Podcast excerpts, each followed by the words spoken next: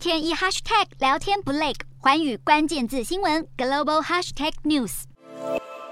日本前首相安倍晋三当地时间早上十一点三十，在奈良进行参议院选举助选演说时，从背后遭到枪击，流血倒地，护卫人员赶紧上前将他围住。现场疑似听到两声枪响。据了解，安倍送医后是呈现心肺功能停止的状况。一名男性已经当场被逮，警方也在他身上找到疑似作案用的枪支。警方透露，嫌犯是来自奈良市的山上彻也，今年四十多岁，目前已经因为谋杀未遂罪名被捕。日本参议院选举将在十号展开。安倍近来一直在各地为自民党候选人站台演讲，但是因为日本极少发生枪击案件，因此日本候选人包含现任首相岸田还有安倍等等，站在宣传车高处演讲的时候，基本上除了身边几名护卫人员以外，并没有防弹玻璃等装备。安倍卸下首相职位之后，虽然只具众议员的身份，但从去年十一月开始就领导着自民党内最大派系，在自民党内维持不小的影响力。安倍也不断拉近与台湾之间的关系，被外界视为亲台派，甚至一再提起台湾有事就是日本有事。安倍在选举前夕的敏感时刻遭到枪击，震惊日本全国，也让人惊讶。枪支管制严格的日本，竟然会发生如此重大的枪击事故。